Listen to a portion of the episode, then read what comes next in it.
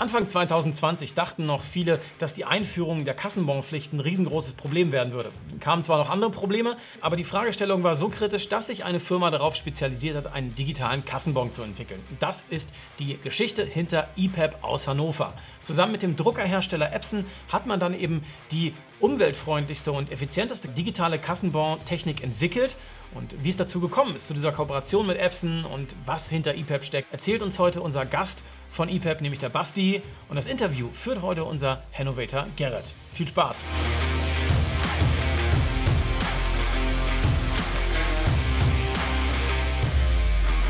Ja, Basti, herzlich willkommen hier bei den Hannovators im Podcast. Vielen Dank. Wir hatten ja schon etliche nachhaltige Startups hier. Wir hatten eine Void Waste, wir hatten Boulevard, wir hatten Incubes, die sich alle grob mit dem Thema Nachhaltigkeit beschäftigen. Und so grob passt ihr ja auch in dieses Buzzword rein. Ich habe euch schon mehrfach auf Instagram gesehen und habe aber erst von einer kurzen Weile realisiert, dass ihr aus Hannover kommt. Mhm. Und von daher auch so in das Beuteschema unseres Podcasts passt. Und ich würde gerne mit dir heute natürlich auch über das Thema Innovation reden, aber vor allem auch über EPAP und darüber, wie ihr im Endeffekt ja, das Shopping-Erlebnis ähm, nachhaltiger gestalten möchtet. Ja, sehr gerne. Ja, Basti, erzähl mal ein bisschen was über dich. Ich weiß, du bist CTO bei euch im Startup, du bist einer der vier Gründer von EPAP. Und ähm, fangen wir mal kurz erst mit dir als Person an. Wer ja. bist du? Aus welcher Richtung stammst du?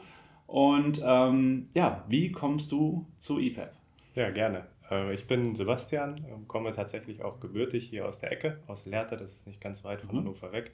Ähm, habe da mein Abi gemacht ähm, und dann kurze Zeit später auch hier in Hannover studiert. Mathe habe ich studiert, war also schon immer sehr technisch unterwegs, auch ja, wirklich in der, in der Naturwissenschaft. aber was mir da immer so ein bisschen gefehlt hat, war die, die praktische Anwendbarkeit. Das heißt, ich bin mhm. sehr schnell dazu übergegangen, eher in die angewandte Mathematik zu gehen und mir hat es auch Spaß gemacht, diese recht theoretischen Prinzipien ähm, praktisch irgendwie darzustellen und für Leute anwendbar zu machen. Ähm, genau. Und ich war dann im Auslandssemester ähm, und da habe ich mit einem Kumpel darüber gesprochen, ähm, wie kann es denn überhaupt noch sein, dass Belege gedruckt werden. Wir haben in einem Pub gesessen in England ähm, und auch über Selbstständigkeit gesprochen und gesagt, mhm. es müsste eine coole Idee geben, an der man richtig äh, hinter ist, in der man richtig dran arbeiten kann. Ähm, und dann haben wir darüber gesprochen und ich habe gemerkt, okay, das könnte was sein, wofür man brennt. Ähm, und dann habe ich angefangen zu programmieren. Ähm, ah, du hast da erst Programmieren dir selbst beigebracht, also gelernt. Genau, ich habe es dann in dem Zug auch gelernt. Das war dann äh, eine iOS-App, die ich programmiert habe, also mit, mhm. mit Xcode und Swift, ähm, rein iOS. Ähm, und habe gemerkt, okay, das funktioniert sehr gut.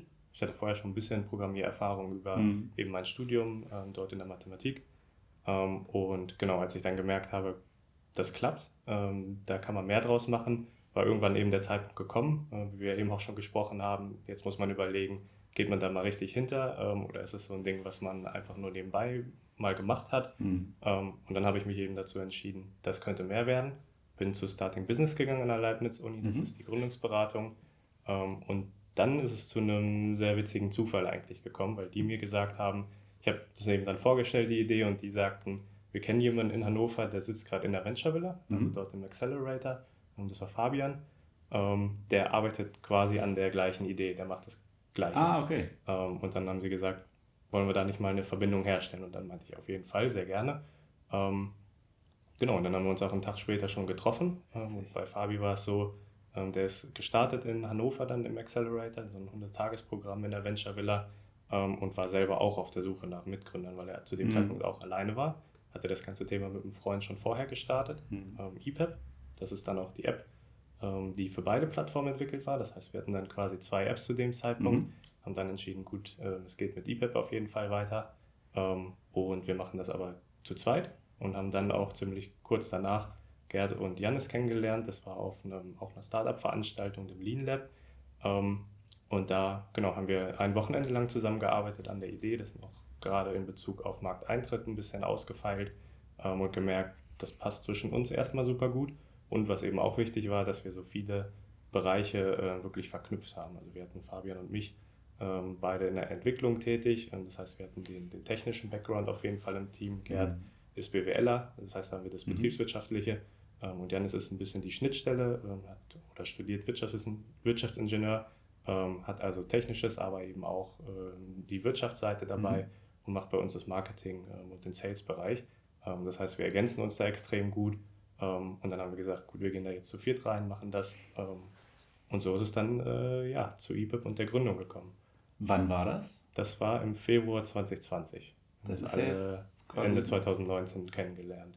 anderthalb Das Jahre ist- ungefähr her. Genau, ziemlich genau. Ihr seid jetzt ein Team mit Zwölf Leute. zwölf Leuten, genau. Genau. Das ist ja dann doch auch schon ganz beachtlich gewachsen. Ja, das hat, da hat sich viel getan, definitiv. Also wir sind zu viert dann eben gestartet, ähm, haben gemerkt, wir müssen ähm, gerade eben auch was den Auftritt angeht, die Firma auf jeden Fall gründen. Ähm, Mhm. Es gab ja dann die Belegausgabepflicht Anfang Januar letzten Genau. Jahres.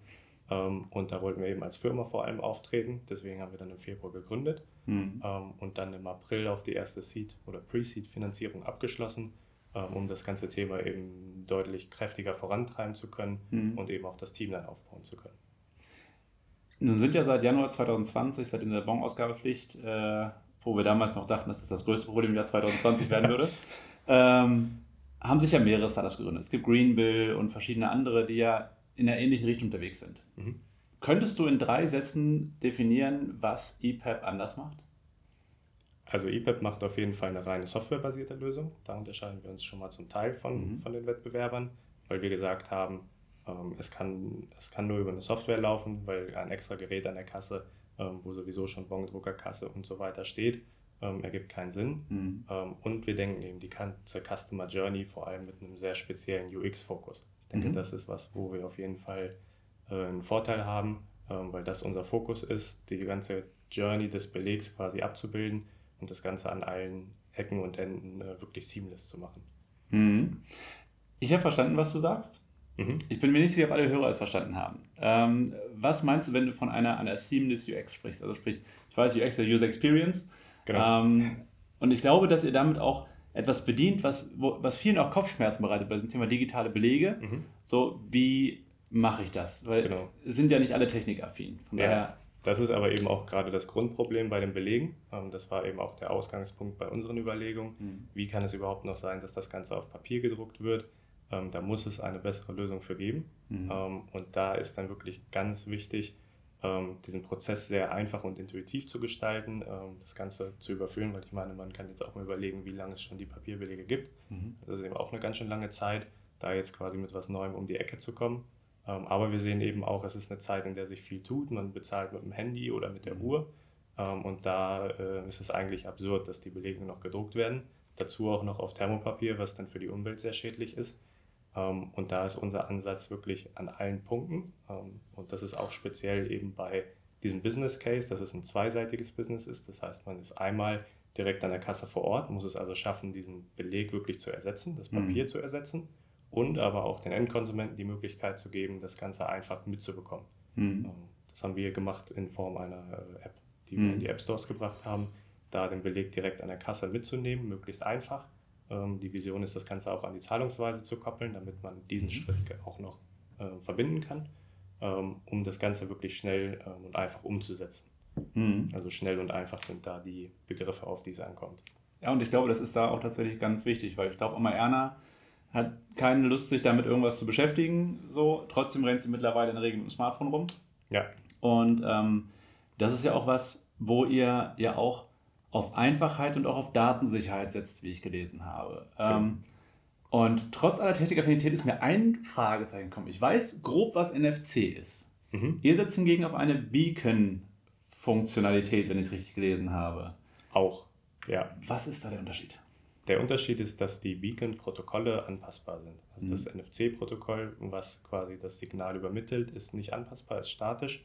Ähm, Und den Vorteil haben wir bei einem Beacon, den, da können wir das Protokoll eben anpassen, Mhm. können das ähm, nicht statisch machen. Also genauso wie der QR-Code zum Beispiel, der bei uns an der Kasse generiert wird, eindeutig für diesen EPAP ist, Mhm. können wir das Protokoll auch eindeutig machen und damit die Nutzeridentifikation sichern, dass also nicht jemand, der hinter dir in der Kasse steht, ähm, deinen Beleg einsammeln kann. Mhm. Das steckt dahinter. Und diese. Beacon-Technologie ähm, ist ein spezieller Fall für eine Lösung, die wir anbieten. Mhm. Ähm, da könnte man jetzt quasi einmal unterteilen in die Händlergrößen. Ähm, also wir haben die natürlich die ganz großen Händler, ähm, die zum Teil auch ihre eigenen Kassensysteme haben. Mhm. Ähm, da gehen wir über das Kassensystem, machen Integration in das Kassensystem und auch die Händler, ähm, die mehrere Filialen haben, ähm, Mhm. wo es sich wirklich lohnt, über das Kassensystem zu gehen, weil das eben auch ein langwieriger ähm, Sales- und auch Integrationsprozess zum Teil sein kann, ähm, je nachdem, wie die Gegebenheiten sind. Mhm. Ähm, aber darüber schaffen wir es halt, sehr viele Läden auf einmal umzustellen. Deswegen ist unsere Prio erstmal die Kassensystemlösung. Aber wir haben eben auch die Möglichkeiten für kleinere Händler und da kommt dann diese Beacon-Technologie zum Einsatz, ähm, die auch umzustellen, nicht über das Kassensystem, sondern über den Belegdrucker. Mhm. Da haben wir eine Kooperation mit Epson, mhm. also europaweiter okay. Marktführer in Sachen Bongdrucker ähm, und arbeiten zusammen äh, an einer Lösung, ähm, das Ganze über den Drucker umzusetzen. Klingt ja, erstmal komisch, äh, weil es natürlich um Bongdrucken geht, mhm. ähm, aber da ist eben der Hintergrund, auch Epson möchte da äh, weitergehen, ähm, hat die Kooperation mit uns und mhm. wir schaffen es dann, sowohl Druck als auch das, die digitale Übermittlung. Und es mhm. wird am Anfang immer ein äh, doppeltes Spiel sein. Wir können das nicht 100% von heute auf morgen umstellen. Ähm, deshalb die charmante Lösung über den Bongdrucker, den man dann einfach anstöpseln kann. Ähm, das ist dann eine Plug-and-Play-Lösung und da kommt diese Beacon-Technologie zum Einsatz. Mhm. Ja klar, die müssen natürlich auch gucken, in Zeiten, wo alles immer papierloser wird, sind die Druckerhersteller natürlich auch gezwungen, ich sag mal, innovative Lösungen zu finden. Und das ist ja was, wo ihr eine innovative Lösung anbietet, auf die sie einfach nur im Endeffekt aufspringen müssen. Weil auch ein Drucker ist ja eine Plattform, wo ein Mainboard drin ist, wo Chips drin sind, wo ihr ja gut andocken könnt. Ne? Absolut, ja. Genau. Ähm, wo wir gerade von Innovation sprechen. Innovation ist so ein schwammiger Begriff, ähm, wo ich immer ganz gerne mit allen Gästen den einmal definiere, damit wir mhm. auch so über dasselbe sprechen. Ähm, wie würdest du den Begriff Innovation definieren? Hm. Ich würde sagen, Innovation bedeutet für mich, und ich denke, da spreche ich auch äh, im Namen des Teams, dass man vor allem offen ist für neue Lösungen. Ähm, das fängt an damit, dass unser System komplett cloud-basiert ist. Ähm, mhm. Das heißt, wir haben auch gar keine eigenen Server, das ist äh, letztendlich alles serverless. Das heißt, wir nutzen da ähm, Google als Anbieter. Mhm. Ähm, gibt auch AWS, die haben auch eine große, also Amazon ähm, auch bekannt. Aber mhm. ähm, genau, das heißt, wir sind komplett Cloud aufgestellt. Ähm, aber das ist quasi mal von vorne weg Innovation betrachtet, aber eben auch in der Einstellung, neue Lösungen anzunehmen, neue Lösungen auszuprobieren, Sachen vielleicht auch umzuschmeißen, was ähm, lange existiert hat, ähm, um eine bessere, modernere Lösung zu finden. Mhm. Ich glaube, das setzen wir auch im Team um. Ähm, ja. Im Team, wie, wie lebt ihr da Innovation? Also ihr seid ja auch ständig mit neuen Herausforderungen konfrontiert. Ähm, ob es jetzt Anforderungen der Händler sind, Anforderungen seitens der Software, seitens der Hardware, ähm, Ideen eurer äh, Mitarbeiterinnen und Mitarbeiter. Ähm, wie geht ihr mit sowas um? Habt ihr da, nutzt ihr da irgendwelche speziellen Methoden wie Scrum oder ähnliches oder ähm, OKRs oder womit arbeitet ihr? Genau, bei uns im Development-Team ist es speziell so, dass wir Scrum-basiert arbeiten mit einem Kanban-Board. Ähm, mhm. Das heißt, da arbeiten wir in Sprints immer von zwei Wochen sortieren dann letztendlich, was soll kommen an Features oder was steht an an Aufgaben, die gemacht werden müssen. Ähm, und dann wird es am Ende ja, zugeteilt, beziehungsweise man sucht dann eben, wo passe ich gerade am besten hin. Mhm. Ähm, kennzeichnend ist mit Sicherheit für uns auch als kleines, junges Startup, ähm, dass jeder eine Menge Verantwortung mit sich trägt. Mhm. Das heißt, da ja, funktioniert es nicht, dass man sich, sage ich mal, zurücknimmt, sondern da muss man wirklich proaktiv auch auf Sachen zugehen. Genau, und insgesamt dann im Team äh, haben wir es auch so, dass wir uns regelmäßig abstimmen. Jetzt gerade auch, wenn wir viel im Homeoffice sind. Mhm. Ähm, die Büros waren jetzt nicht besetzt in den letzten Monaten, mhm. beziehungsweise nur zum Teil. Ähm, und da haben wir dann auch ja, ähnliche Boards, wo wir quasi die Hauptprojekte aufgelistet haben, ähm, wo man sich dann ja, ständig updatet, Sachen anpasst ähm, und das Ganze dann ähm, weiterverfolgt. Mhm. Ähm, jetzt seid ihr momentan quasi fast schon full remote, wie ja fast alle in den letzten Monaten. Ähm, sitzen ansonsten alle von euch in Hannover? Nicht ganz, nee. Einzugsgebiet Hannover zum Teil, ähm, auch in Bremen, Stuttgart neuerdings. Ähm, okay. Also wir sind da auch äh, nicht auf Hannover quasi ausschließlich bezogen. Ja. Ähm, natürlich ist es immer schön, die Leute dann auch im Office zu sehen. Mhm. jetzt so langsam lockert es sich, dann kann man auch mal hin und wieder die ein oder anderen im Büro treffen. Mhm. aber an sich sind wir darauf nicht äh, fixiert. Das funktioniert auch wunderbar alles im Remote und das hat auch äh, ja, in der Corona-Zeit relativ gut, fun gut mhm. funktioniert. Es war ja dann doch auch erstmal, es äh, war ja dann März letztes Jahr, wir relativ frisch zusammen. Ähm, und dann kommt erstmal Corona dazwischen. Äh, mhm. Vorher war es die Belegausgabepflicht, die ja äh, sehr gehypt wurde, die ja. extrem in den Medien war und dann war aber von heute auf morgen damit erstmal Schluss. Mhm. Und es gab eigentlich nur ein Thema. Ähm, da mussten wir natürlich auch erstmal ähm, ja, drauf reagieren, ähm, beziehungsweise dann auch ja eben ins Homeoffice gehen und das Ganze mhm. äh, meistern, dass man da quasi mit allen Leuten spricht, ähm, entsprechend geupdatet wird über Neuigkeiten. Mhm. Genau. Wie realisiert ihr das? Also es gibt ja verschiedene Tools, bei denen man eben so diese kooperativen Methoden anwenden kann, ähm, ob es jetzt Slack ist, ob es Microsoft Teams ist oder Facebook Workgroup gibt es ja auch, ja. Äh, was irgendwie fast keiner kennt. Äh, ähm, wie seid ihr darauf gestellt? Was nutzt ihr da für Softwarelösungen? Wir nutzen maßgeblich Slack, mhm. ähm, haben da unseren Workspace, sind da äh, dann in den Channels sortiert, entsprechend der Teams. Ähm, und zusätzlich nutzen wir Around. Das ist ein cooles Tool, das kann ich weiterempfehlen. Mhm. Ähm, das ist ein, ähm, ja, ein, ein Chat-Tool ähm, oder Video-Chat-Tool, mhm. ähm, was ganz schön aufbereitet ist, definitiv. Also man ist dann, äh, ich denke, der, es gibt so einen Floating-Mode da. Da hat man dann nicht einen Bildschirm, der voll ist, sondern es sind kleine Kreise, wo die Leute dann zu sehen sind. Mhm. Ähm, und das Ganze kann man dann eben über seinen normalen Bildschirm haben. Das heißt, man kann die Leute sehen, mit denen sprechen aber gleichzeitig eben auch noch ein anderes Fenster aufhaben. Das ist geil. Das ist praktisch, definitiv. Das ist echt praktisch. Das nimmt auch so dieses, so was man sonst so kennt aus Zoom-Calls oder auch Teams-Konferenzen. So man sieht, dass der Blick irgendwo anders ins Fenster geht, dann weiß man, der macht eh was anderes. Aber wenn die Leute alle so über den, den Desktop floaten quasi, dann kann es ja auch sein, dass er mich eigentlich gerade anguckt. Aber das ist richtig. Das, ja, ist, genau. das ist tatsächlich ganz äh, pfiffig, das muss genau. man merken. Ja, wir haben auch noch so ein paar andere Spielereien dann äh, dabei, aber das ist so, ja, so ja. kann man es zusammenfassen, denke ich. Ihr steckt ja gerade auch in einer. Ja, man muss ja einen positiven Vorteil denken. Ne? ähm, ihr steckt ja gerade in einer ganz wichtigen Phase mit eurem Projekt, wenn ich es richtig gelesen habe. Ihr seid mhm. ja so weit, dass ein, dass ein MVP ja besteht und ihr sucht jetzt ja Pilotkundinnen, Pilotkunden. In welcher Branche sucht ihr das? Vielleicht hört ihr jemand zu, der da durchaus interessiert dran ist. Mhm. Ähm, wie sucht ihr nach denen? Sucht ihr nur über die eigene Reichweite oder habt ihr da auch irgendwie Netzwerkpartner, mit denen ihr arbeitet? Ähm, wie seid ihr da unterwegs? Genau, da haben wir eigentlich schon sehr früh äh, sind wir mit unseren Produkten auf den Markt gegangen. Die App war ja im September 2019 schon das erste Mal ähm, verfügbar ähm, und auch die Schnittstelle, die Kassenunternehmen oder Einzelhändler ansprechen, um mhm. digitale Belege auszustellen ähm, war Anfang Januar äh, oder Anfang 2020 äh, live.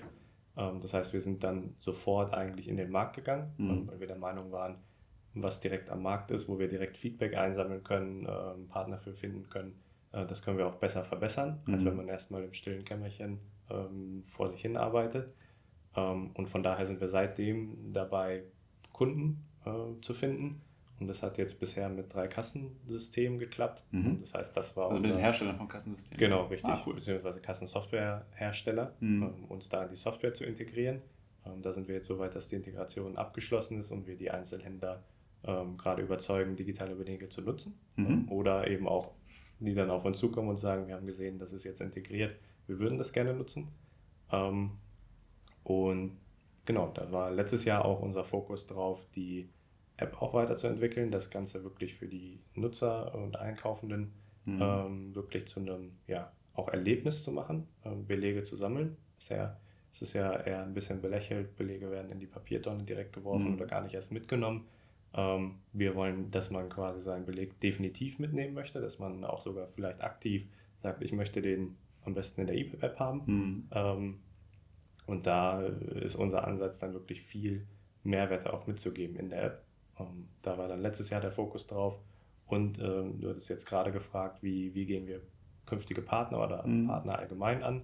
Ähm, der Ansatz hauptsächlich ist erstmal bei uns auf Kassensoftware zu gehen, weil wir es da eben rüber schaffen, viele Einzelhändler auf einmal umzustellen. Mhm. Ähm, aber eben auch Einzelhändler, die Lust auf digitale Belege haben, ähm, auch gerne äh, mit einer eigenen Filiale. muss keine große Kette sein. Mhm. wir hatten ja schon über die Technologie, über den Drucker gesprochen. Mhm. Ähm, da haben wir also alle Möglichkeiten, digitale Belege zu ermöglichen ähm, und da in Austausch zu kommen. Also sehr gerne. Prinzipiell jeder, der quasi ein Ladengeschäft betreibt, ob als äh, Geschäftsführer, Filialleiter, Eigentümer, Absolut. ist da angesprochen. Gerade wenn es halt eben so ums Thema Nachhaltigkeit geht. Ja. Da denke ich zum Beispiel an unseren äh, Vermieter und Nachbarn Hannover Gym. Mhm. Ähm, die haben ein Kassensystem, haben aber keine papierlosen Bons mhm. aktuell. Mit welchem Aufwand, ich sag mal, jetzt gerade so als, als äh, KMU im, im äh, Dienst oder im, im Shop-Bereich, mit welchem Aufwand finanziell und ich sag mal wissensauf oder arbeitsmäßig muss ich rechnen, wenn ich sage, okay, ich würde gerne auf EPAP umstellen? Mhm. Also über die Kassenlösung ist es natürlich erstmal dann der Prozess über das Kassensystem. Mhm. Da gehen wir dann in Kontakt mit dem entsprechenden Kassensystem, würden dann die Integration vornehmen.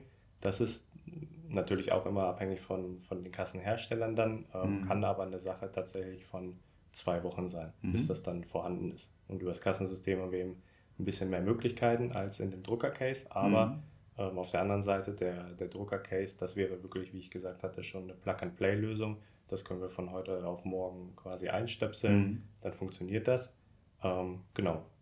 Ist so ein, so ein Epson EPAP-Printer teurer als ein, ein regulärer Epson-Printer? Der ist ein bisschen teurer, mhm. äh, weil wir eben da das Feature integrieren. Wir haben das Setup noch im Vorfeld. Ähm, das ist jetzt, wo wir gerade mit den Druckern starten, noch ein mhm. relativ manueller Prozess. Deswegen mhm. haben wir da auch ein bisschen äh, Zeit, die da reinfließt. Ähm, aber das, das ist machbar für, für Einzelhändler. Und dafür sparst du ja auf Dauer auch tendenziell viel Thermopapier. Richtig. Ähm, schonst die Umwelt und gerade wenn man sich Nachhaltigkeit auf die Fahne schreibt, ist das, denke ich, ein Thema, mit dem man sich beschäftigen sollte. Auf jeden Fall. Ja. Ähm, trotzdem gibt es ja die, wenn auch unwahrscheinliche Möglichkeit, dass sich ein Mitbewerber von euch durchsetzt und das Thema doch noch vor die Wand fährt. Es gibt äh, im Amerikanischen, und wer unseren Podcast häufiger gehört hat, weiß, dass ich das Zitat immer bringe, so den Begriff German Angst. Ähm, die Angst vor dem Scheitern, die in keinem Land so groß ist wie bei uns. Und das, obwohl wir mit das beste Sozialsystem der Welt haben, man eigentlich gar nicht so krass scheitern kann. Sprecht ihr auch über das Thema Scheitern und wenn ja, wie? Mhm. Tatsächlich hat man das natürlich auch mal im Kopf. Ähm, es ist definitiv so, und äh, das wirst du auch als Selbstständiger wissen, ähm, man hat immer Momente, da kommt man mal nicht weiter oder mhm. dann funktioniert mal was nicht oder eine Partnerschaft wird abgesagt. Also es gibt definitiv die Rückschläge. Ähm, das, das gehört zur Natur auch von Startups, denke mhm. ich. Ähm, deswegen natürlich denkt man da auch drüber nach. Ähm, auf der anderen Seite ähm, ist es dann, denke ich, auch kennzeichnend ähm, für auch erfolgreiche Startups, da aus diesen Momenten immer wieder stärker noch herauszugehen, zu mhm. überlegen, woran hat das gelegen ähm, was kann ich beim nächsten Mal besser machen. Mhm. Deswegen ist das eigentlich, denke ich, ein guter oder es ist ja ein guter Gedanke, da auch drüber nachzudenken, zu überlegen, was muss passieren, damit es scheitern würde, mhm. um zu schauen, wie man das verhindern könnte. Mhm. Das klingt doch nach einem sehr gesunden und produktiven Umgang damit. Ja, es ist ja, ich sag mal, so kleine Mikrofails gibt es ja eigentlich jeden Tag. Also ich glaube, selbst Elon Musk kann von wenigen Tagen sagen, heute lief alles irgendwie perfekt, heute lief alles geil. Und sich dann eben zu fragen, okay, zum einen, wie groß war denn jetzt dieses Scheitern? Ist das überhaupt der Rede wert oder kann man es einfach abhaken und da, okay, es wird gelaufen und Krone richten, weiter geht's? Ja. Ähm, oder falls es halt doch was war, okay, welchen Anteil hatten wir selbst daran? Was hätte man nächstes Mal besser machen können? Und das Fall. ist was, was wir auch tatsächlich versuchen, so jedes Mal, wenn irgendwas schief läuft, an sich nach jedem Dreh setzen wir uns dann überlegen, okay, was hätte besser laufen können und was können wir tun, um die Auftretenswahrscheinlichkeit des Erfolges zu erhöhen, sagen wir es mal so. Ja. Ähm, ja, sehr cool. Ähm, auch durchaus eine Sache, die wir im Team auch wirklich machen, dann zu überlegen, ähm, also offen auch zu diskutieren, äh, mhm. was funktioniert nicht so gut, wo können wir uns verbessern. Das ist nichts, was man mit wenigen Leuten bespricht, sondern gerne auch im ganzen Team. Mhm. zum Beispiel alle äh, vier Wochen haben wir eine Team-Retro, ähm, da setzen wir uns einmal zusammen, ähm, beziehungsweise ist dann auch ein Tool, das wir nutzen, mhm. ähm, um im Vorfeld einmal einzusammeln, wie ist gerade so die Stimmungslage ähm, was sind Themen, die gerade brennen, ähm, mhm. die die Leute betrifft. Ähm, und dann sprechen wir mal darüber, mhm. schauen, was können wir jetzt in den nächsten vier Wochen verbessern oder wie können wir Sachen aus dem Weg räumen. Mit welchem Tool macht ihr das? Das nennt sich, ähm, müsste ich jetzt ehrlich gesagt nochmal nach. Kannst du mir noch schicken, Schick packen wir in die Beschreibung. Ja. Ähm, weil ich finde sowas immer interessant, weil es gibt so viel, unglaublich viele Tools, ja. ähm, die man nutzen kann. Und ähm, da finde ich es immer interessant, so wie Teams eben da auch zusammenarbeiten. Ja. Wie ehrlich ist euer Feedback da? Also sprich, wie würde es oder was würde passieren, wenn einer von euch, eine von euch mal was richtig in den Sand gesetzt hat? So, auf welcher Ebene bringt ihr diese Kritik an? Gute Frage. Also so richtig, richtig äh, Sand gesetzt wurde bei uns noch nichts bisher. Mhm. Das ist natürlich schon mal positiv. ja. Ähm, aber ich glaube, dass wir da durchaus hoffentlich konstruktiv damit umgehen ähm, und schauen, wie können wir das wieder ausräumen. Mhm. Ja. ja. das ist ja so diese Balance zwischen, gerade in Startups fällt mir das häufig auch, diese Balance zwischen Freundschaft und äh, Mitarbeiter. So, weil man ja. verbringt ja viel Zeit zusammen, gerade so in der, in der Seed-Phase und so, hängt man ja quasi Tag und Nacht zusammen, schreibt Business Cases, sucht Case Studies raus oder was weiß ich nicht. Ähm, und da kommt natürlich auch irgendwie eine freundschaftliche Ebene dazu. Auf und jeden Fall, ja. Sich dann eben trotzdem ehrlich die Meinung zu sagen, ist ja auch was, was, was definitiv sehr, sehr wichtig ist. Ja, absolut. Also es bringt nichts, Sachen in sich hineinzufressen ähm, und mitzuschleppen, mhm. ähm, weil das macht das Ganze dann am Ende nur noch schlimmer wahrscheinlich. Ja, denke ich auch. Ja.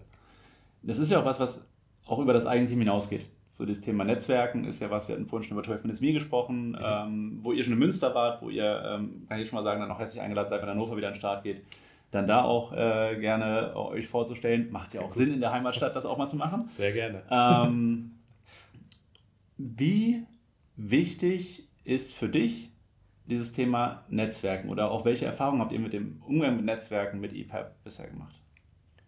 Ich glaube, es ist ähm, auf jeden Fall auch ein Teil unseres Erfolgs bisher. Mhm. Ähm, wir hatten das mit Anfang der Billig-Ausgabepflicht, ähm, die ja wirklich stark in den Medien war, ähm, dass wir viele Interviews hatten im Radio, Fernsehen, Zeitungen. Ähm, das hat uns natürlich einen extremen Push gegeben in mhm. dem Punkt ähm, auch Richtung Netzwerk, weil uns dann die Leute angeschrieben haben, bemerkt haben. Mhm. Ähm, das ist eben das Thema bemerkt werden. Das ist wirklich wichtig, gerade auch mit digitalen Belegen. Mhm. Ähm, und so haben wir eigentlich auch immer weitergemacht. Wir nutzen viel auch LinkedIn, ähm, mhm. nutzen Social Media sehr stark für unser, Market, für unser Marketing. Ähm, und ich glaube, Netzwerken äh, ist ein sehr, sehr wichtiger Schritt, mhm. um eben auch Partnerschaften auch zu finden. Mhm. Definitiv. Und wir sind jetzt gerade dabei, ähm, einen Advisor-Pool aufzubauen mit Leuten, die uns in entsprechenden Bereichen viel wissen, aber eben auch viele äh, Netzwerkkontakte mitbringen können. Mhm. Zum Beispiel jetzt im Thema Banking, Payment äh, stellen mhm. wir uns besser auf oder stellen wir uns advisor-technisch auf, mhm. ähm, aber auch im Retail-Bereich. Und da ist es ähm, super wichtig, ähm, die Leute zu haben und auf die Erfahrung zurückgreifen zu können. Mhm. Ja, das glaube ich auch. Also ähm, man sollte immer offen sein, voneinander noch zu lernen, egal wie, für wie groß man sich selbst hält. Ja. Ich absolut. sag mal, auch ein Warren Buffett hat noch äh, Berater, obwohl er, glaube ich, dann doch zu den erfolgreichsten Menschen auf diesem Planeten zählt. ähm, ihr seid ja ein Unternehmen, was in Hannover gegründet wurde. Mhm. Eher zufällig oder habt ihr euch bewusst für den Wirtschaftsstandort Hannover entschieden?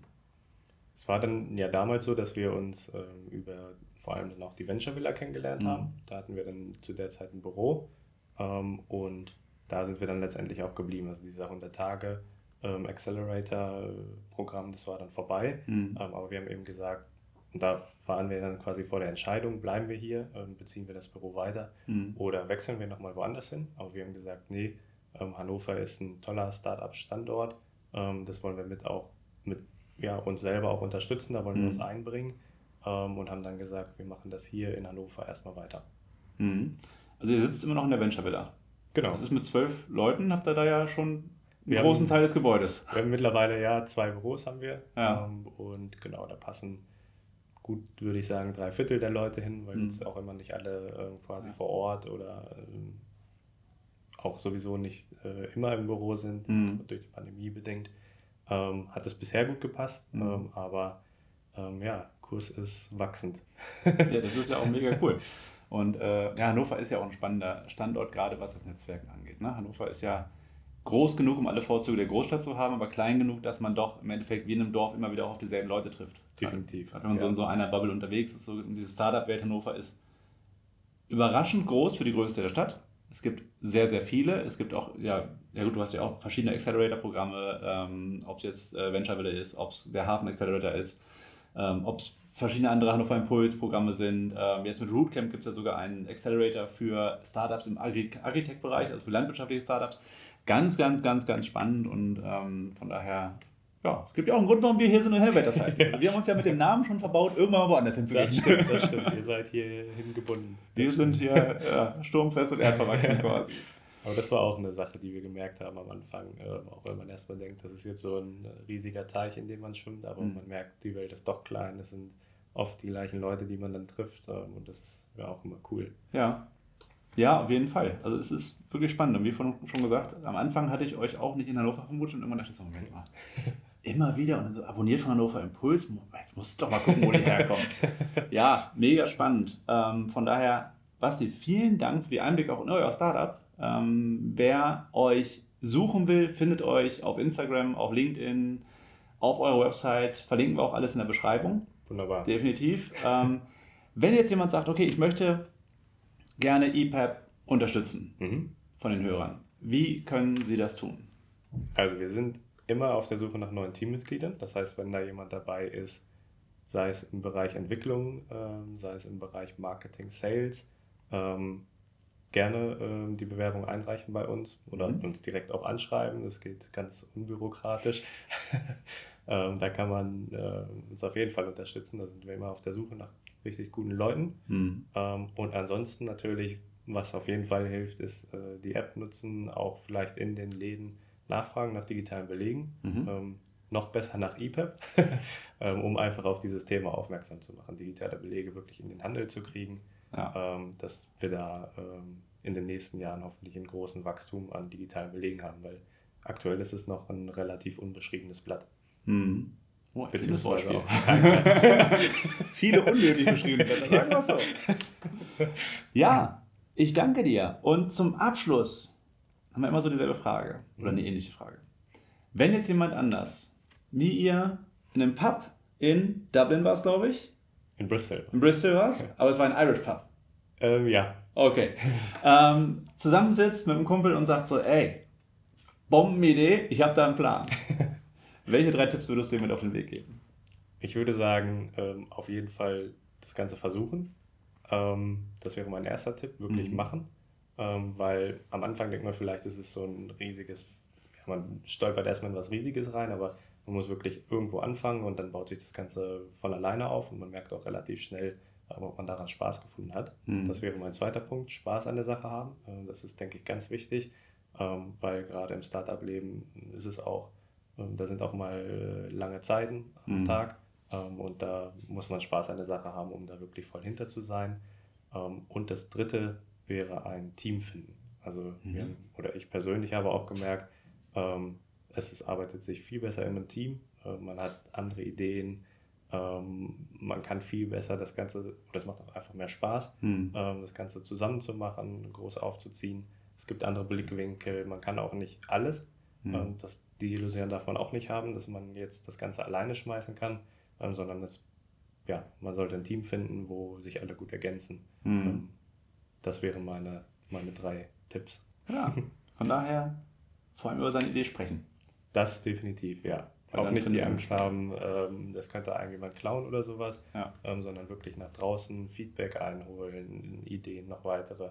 Ähm, und man merkt dann ganz schnell auch, Leute sind äh, ja auch oft interessiert daran, Mhm. haben Lust da auch was zu sagen. Ähm, von daher definitiv reden. Ja. Und halt die, die Infrastruktur auch nutzen. Ne? Wärst du damals nicht zu Starting, abgegangen, Ja, wer weiß, was jetzt wäre. definitiv, ja. Da gibt es genug Möglichkeiten. Angestellter Mathematiker irgendwo. Könnte Mit einer sein. großen Idee im Hinterkopf. Wer weiß, aber es kam anders. EPAP kam ist, anders. ja, EPAP ist direkt vorm Durchbruch. Ähm, und vielen Dank, dass du hier warst. Danke für die Einladung. Immer wieder gerne.